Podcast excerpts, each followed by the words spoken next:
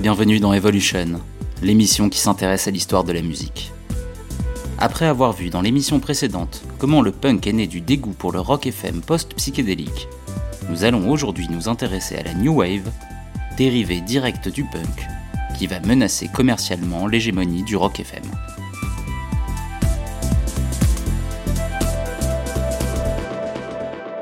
Evolution. Oh, one, five.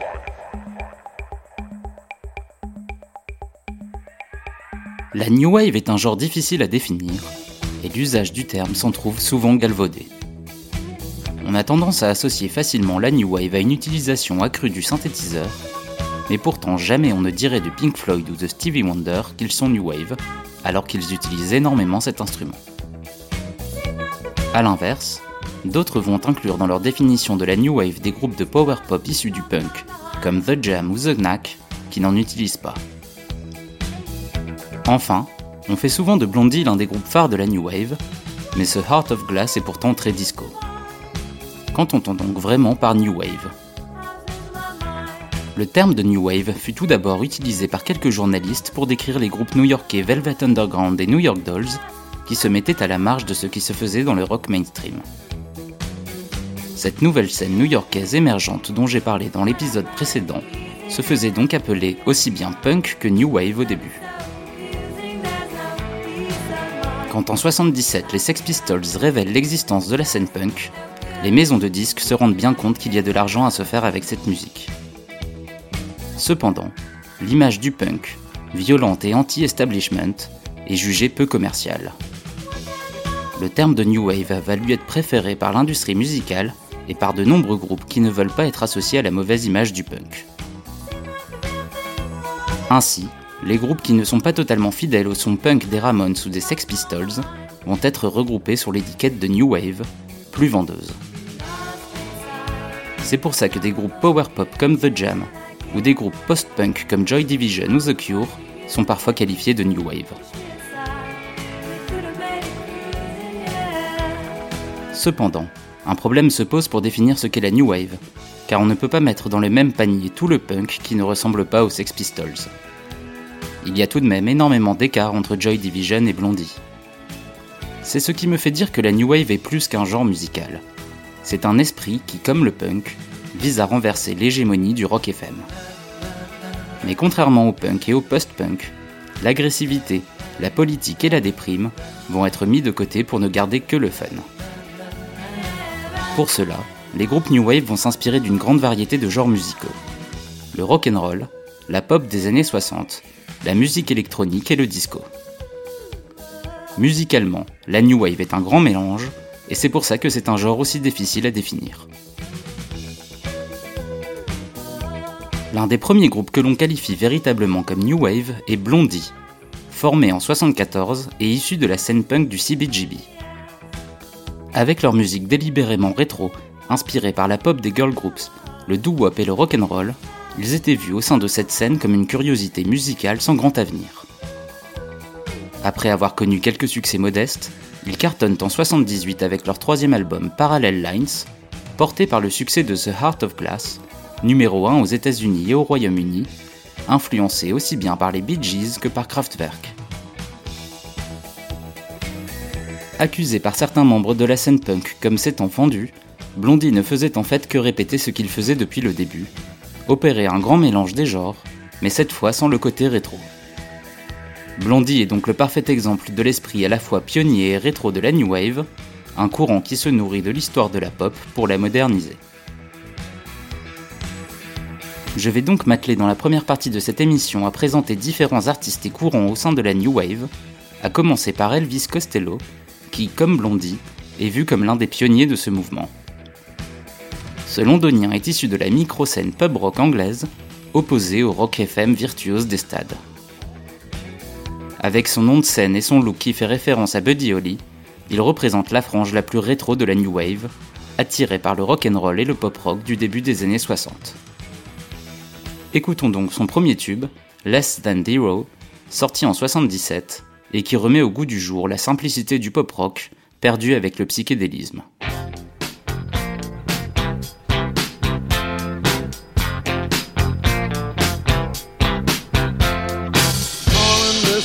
Oswald with a swastika tattoo. There is a vacancy waiting in the English voodoo cover.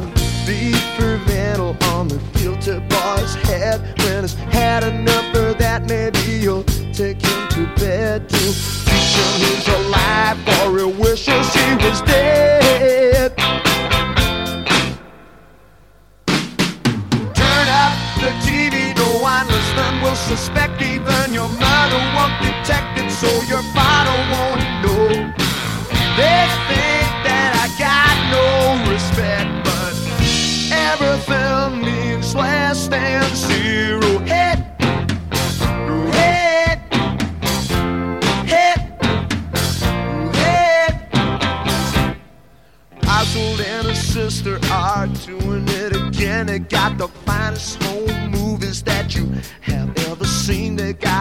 Thousand variations, every service with a smile. They're gonna take a little break and they'll be back after a while. Well, I hear that South America is coming in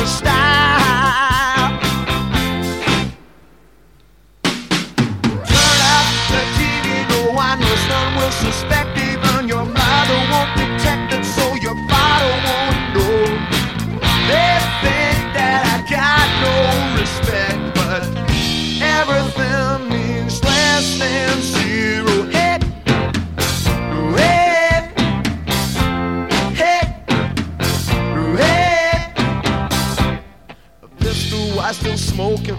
A manly on the floor. Mr. Oswald said it had an understanding with the law. He said he heard about a couple living in the USA. He said they traded in their baby for a Chevrolet. Let's talk about the future now. We put that past away.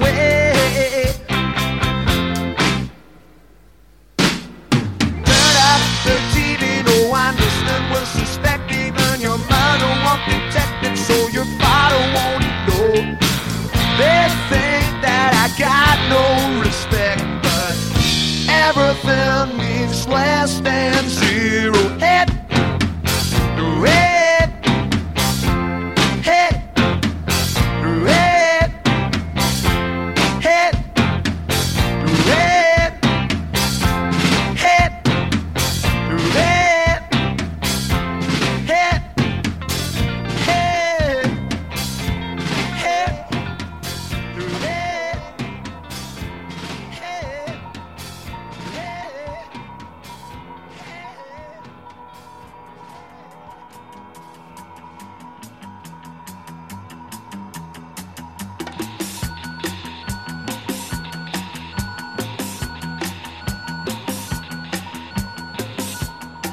Voit donc que comme le punk, la New Wave rejette le rock FM dominant pour s'intéresser à la pop des années 50-60.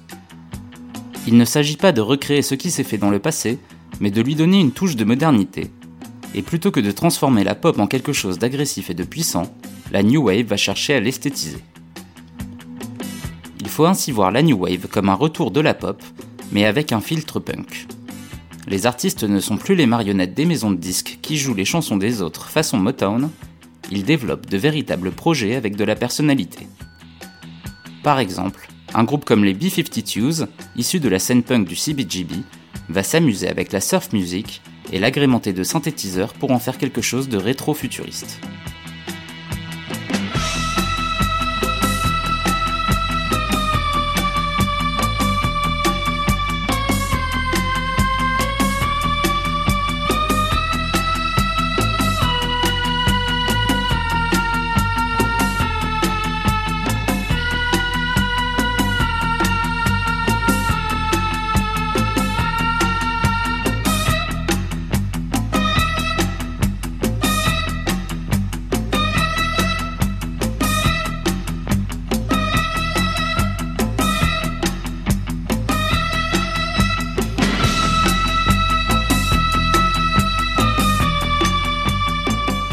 De même, le groupe entièrement féminin The Go-Go's se forme à Los Angeles après avoir assisté à un concert de Sex Pistols. Punk au départ, elles vont avoir d'énormes succès commerciaux avec leur pop rétro inspiré par les girl groups et la soft music. Sorti en 1981 sur le label indépendant IRS, leur album Beauty and the Beat va rester 6 semaines à la première place des charts américains. C'est le grand retour de la pop pré-psychédélique, dans une version commercialement plus acceptable que le punk.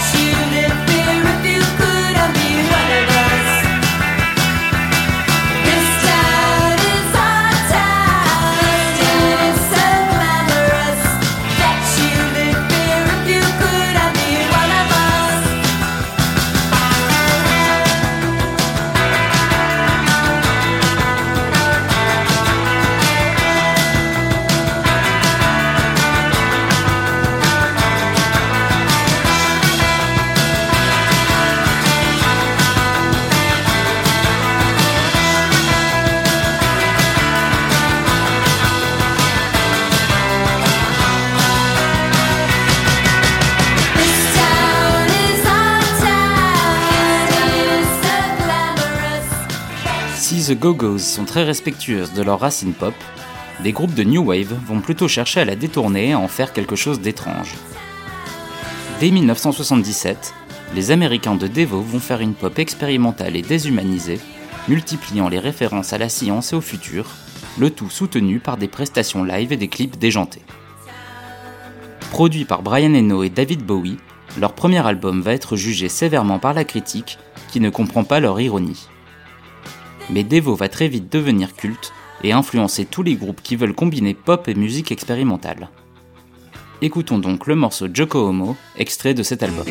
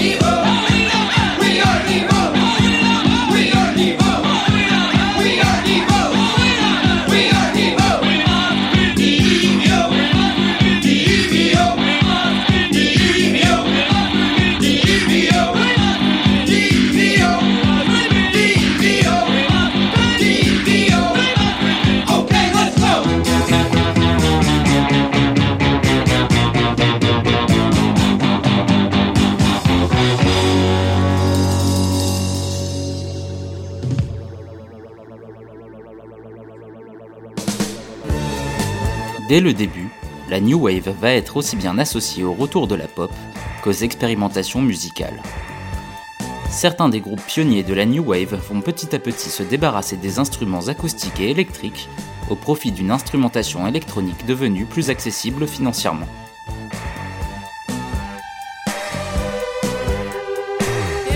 Au Royaume-Uni, un courant inspiré par la musique électronique de Kraftwerk et par la New Wave expérimentale de Devo va naître. C'est la synth-pop. Popularisée au départ par Gary Newman dès 1979, la synth-pop va vite se révéler populaire au début des années 80, avec des groupes comme Soft Cell, Visage, Eurythmics et Dépêche Mode.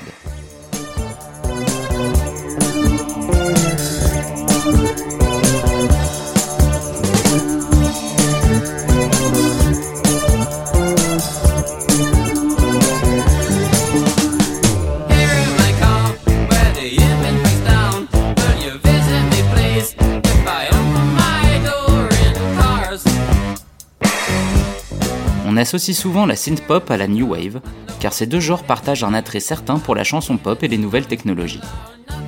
Cependant, la synth-pop va vraiment jouer le jeu d'une instrumentation entièrement électronique, là où la new wave se définit moins par les instruments utilisés, même si elle fait souvent appel aux synthétiseurs. Le mélange de pop rock et de synthétiseurs va vraiment être caractéristique de la new wave la plus populaire au début des années 80, comme en témoigne ce Shake It Up du groupe américain The Cars, sorti en 1981.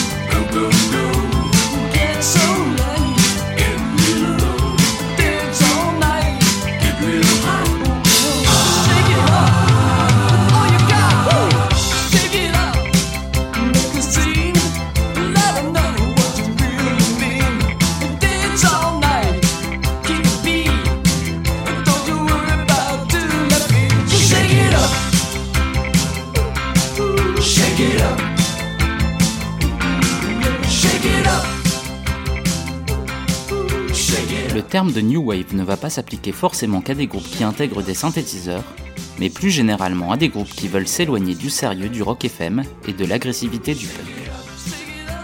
Ainsi, dès le début, il y a tout un courant de la New Wave qui va s'inspirer du disco et du funk, comme par exemple dans le Heart of Glass de Blondie.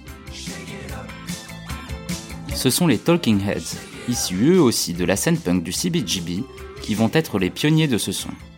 Du disco fait de manière punk, comme on peut l'entendre dans ce With Our Love, extrait de leur deuxième album, sorti en 78.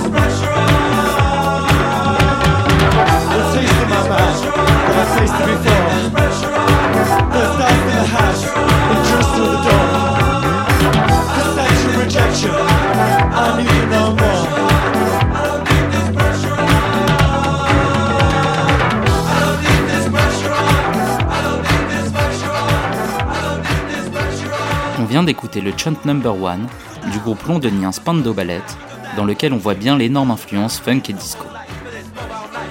C'est au Royaume-Uni que la New Wave va le plus se développer, avec des groupes comme Spando Ballet, Human League, Duran Duran ou Culture Club.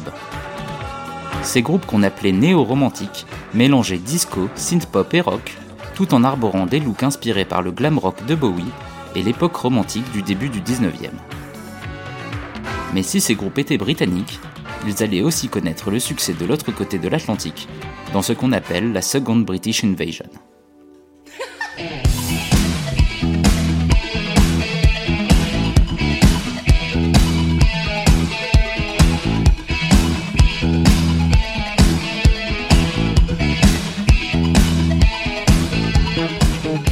C'est notamment grâce à la création de MTV que la New Wave va véritablement décoller aux États-Unis. Créée en 1981, cette chaîne de télévision câblée diffusait des clips musicaux 24 heures sur 24 et 7 jours sur 7. Au départ, personne ne misait vraiment sur cette chaîne car elle était accessible seulement à ceux qui payaient le câble, et on voyait mal l'intérêt de regarder de la musique. Pour leur promo, les groupes américains avaient l'habitude de tourner sur les plateaux télé des chaînes locales et nationales et d'y faire des prestations live. Mais au Royaume-Uni, il y avait déjà une tradition de réaliser des clips musicaux pour les envoyer dans les autres pays du Commonwealth. Les réalisateurs de ces clips ne se contentaient pas de juste filmer le groupe en live, mais faisaient de véritables petits courts-métrages.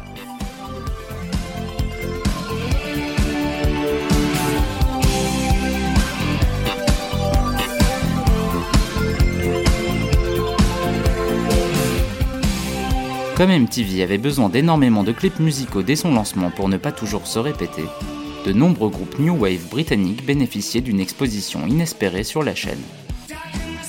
Très vite, les radios américaines étaient bombardées d'appels pour diffuser des morceaux New Wave qu'ils n'avaient même pas en playlist parce que leurs auditeurs les avaient vus sur MTV.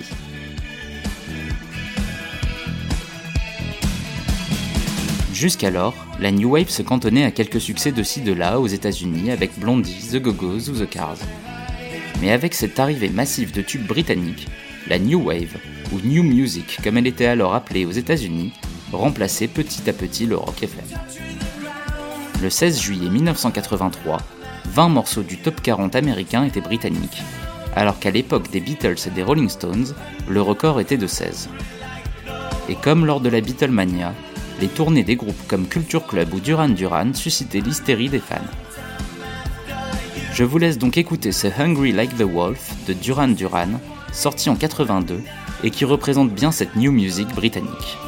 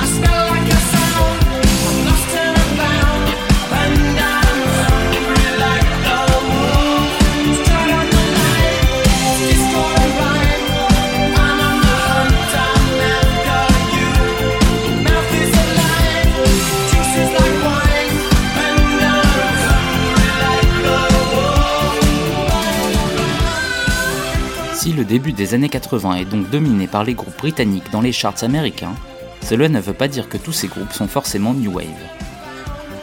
Cependant, il est certain que la New Wave va infiltrer le rock FM. Par exemple, un groupe comme Queen va rencontrer ses plus grands succès durant ces années avec certes un rock FM taillé pour les stades, mais avec des influences New Wave et disco. Les succès de la New Wave vont pousser les groupes de rock à plus de créativité. Il y a ceux qui vont juste penser à intégrer plus de synthétiseurs de manière maladroite pour être dans le son du moment, et ceux qui vont véritablement embrasser les nouvelles technologies développées pour le studio. Chanteur et batteur du groupe de rock progressif Genesis, Phil Collins va se lancer en parallèle dans une carrière solo où il va développer son propre son, à la fois expérimental et soulful. En 1980, son immense succès solo In the Air Tonight intègre du vocodeur et le son le plus caractéristique de la décennie, un effet dit gated reverb sur la caisse claire. Écoutons donc ce morceau qui va définir le son sophistiqué de la pop des années 80.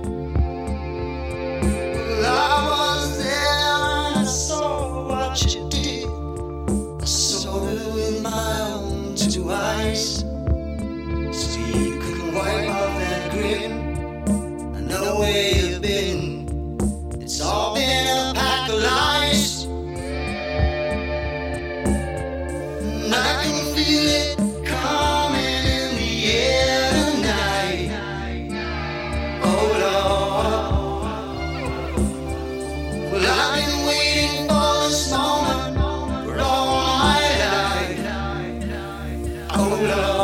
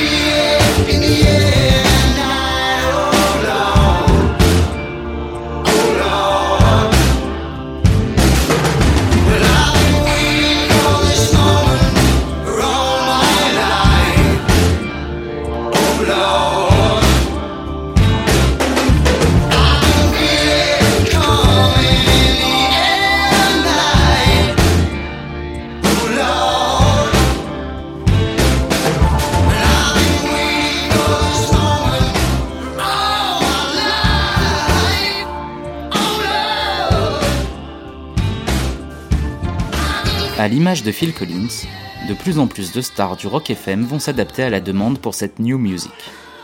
Comme par exemple Dire Straits, un groupe créé dans les années 70 qui revendique les origines blues du rock, mais qui connaîtra ses plus grands succès avec un étonnant mélange de blues et de new wave.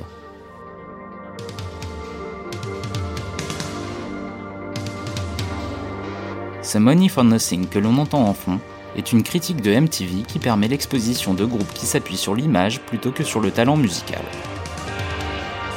Sorti en 85, ce morceau reflète les rapports ambivalents qu'ont les artistes rock avec la new wave et le développement des clips musicaux. Si les paroles sont dénonciatrices, la musique s'inspire elle-même de ce qu'elle dénonce, et ironiquement, le clip de ce Money for Nothing, l'un des premiers exemples d'animation par ordinateur, tournera en boucle sur MTV et sera même élu clip de l'année. Au final, ce sera le single de Dire Straits qui obtiendra le plus de succès, en restant trois semaines à la première place des charts américains.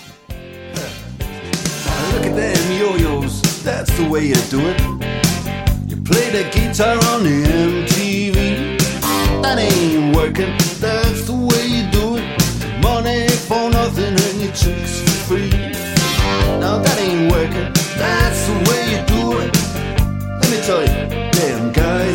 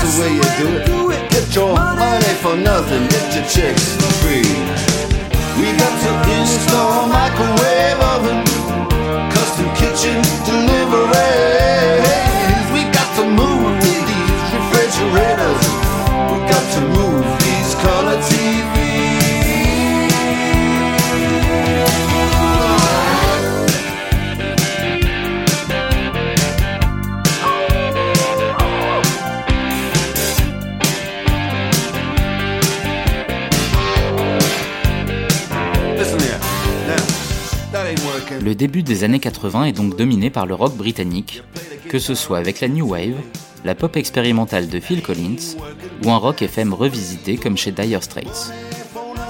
En règle générale, les Britanniques ont vite réussi à s'adapter à la nouvelle donne musicale, alors que les Américains sont restés dans un look et une esthétique hippie dépassés.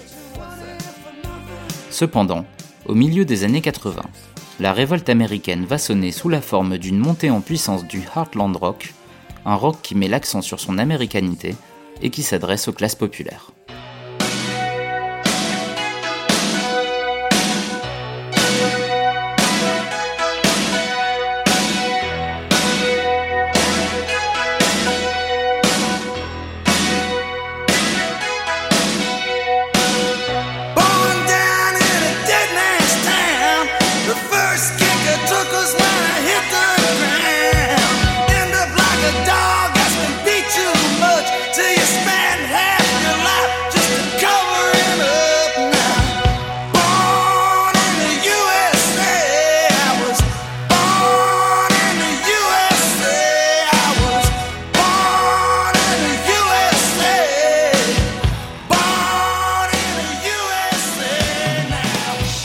Contrairement à la New Wave, qui avait un côté étrange car trop européen et sophistiqué, le Heartland Rock faisait appel aux origines country, folk et blues du rock. Porté par les succès de Tom Petty et de Bruce Springsteen depuis le milieu des années 70, c'est dans les années 80 que le Heartland Rock connaîtra ses plus grands succès. Ce Born in the USA de Bruce Springsteen, sorti en 84, mélange le travail en studio d'un Phil Collins, on entend bien la gated reverb, avec des paroles sur les traumatismes de la guerre du Vietnam. L'album du même nom est le plus vendu dans le monde en 1985 et constitue ainsi la véritable revanche du rock américain qui rattrape enfin son retard dans les charts.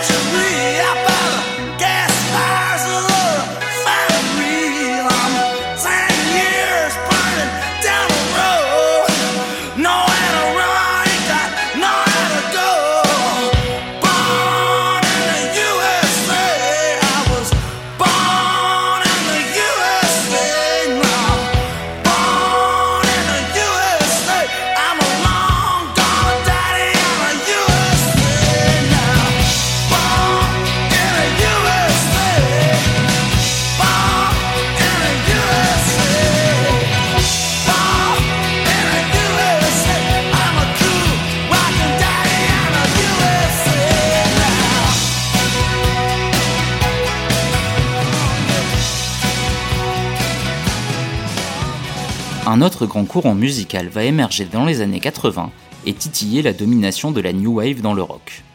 Le glam metal. C'est le grand retour du metal, un genre initié au début des années 70 par Black Sabbath et qui était plus ou moins retombé dans l'underground musical. Mais ce nouveau métal qui rencontre du succès est nettement moins sombre et beaucoup plus porté sur les hymnes pour stade, avec des shows remplis d'effets pyrotechniques on l'appelle glam metal ou hair metal en référence aux costumes et aux coiffures extravagantes des musiciens. Cette forme de métal a elle aussi appris de la new wave, puisqu'elle va d'une part beaucoup s'appuyer sur l'image, et d'autre part intégrer facilement les synthétiseurs, mais sans le désir d'expérimentation. On voit par exemple dans ce Jump de Van Halen, groupe réputé pour ses solos de guitare, une utilisation intensive du synthétiseur.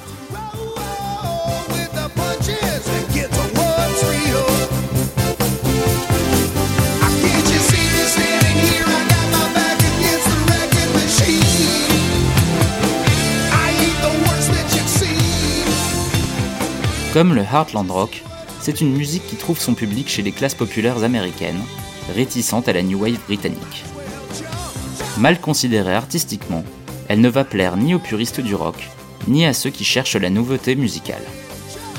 et malgré le rejet par la critique, le glam metal va obtenir d'immenses succès commerciaux grâce à des groupes comme Europe ou Bon Jovi, dont nous allons écouter le tube You Give Love a Bad Name, sorti en 1986.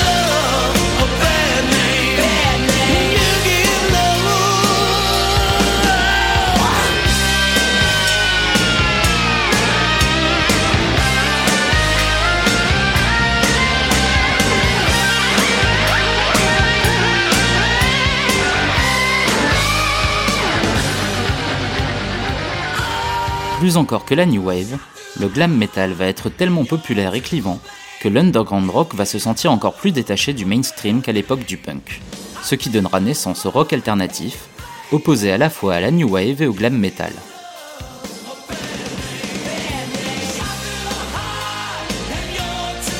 Terminons cette émission en parlant des Guns N' Roses, qui à la fin des années 80 signent la revanche du rock FM sur la New Wave et le glam metal.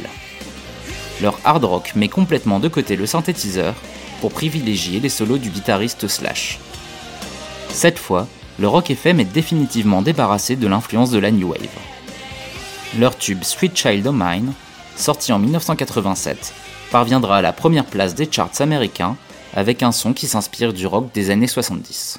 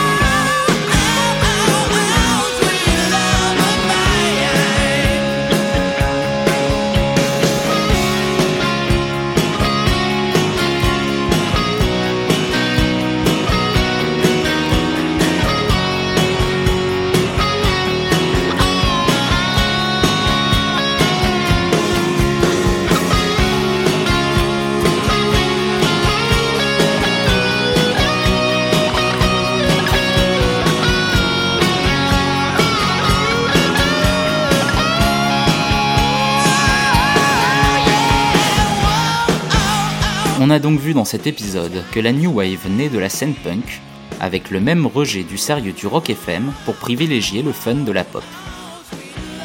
Moins enfermée dans le cliché de l'agressivité, la New Wave va prendre plusieurs formes, qu'elle soit plus électronique, ce qui va donner naissance à la synth pop, ou plus influencée par la musique de danse afro-américaine comme chez les Talking Heads. La New Wave va surtout se développer au Royaume-Uni en mélangeant dance, rock et synth pop au début des années 80, et avec la création de MTV, elle va inonder le marché américain. La réponse des groupes américains va prendre deux formes, le Heartland Rock, attaché à la musique américaine, et le glam metal, une forme de hard rock extravagante qui va enfermer le rock des années 80 dans un cliché commercial.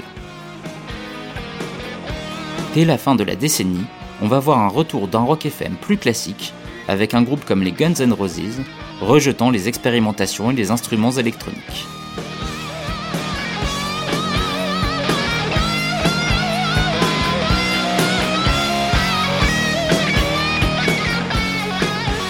Cependant, le rock FM ne va pas vraiment reprendre le devant de la scène rock, car un courant underground du rock issu du punk va devenir de plus en plus mainstream au point d'éclipser totalement le rock FM.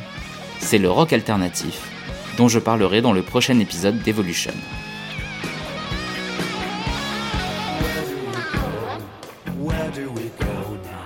C'était Babu sur Comme à la radio. À très bientôt.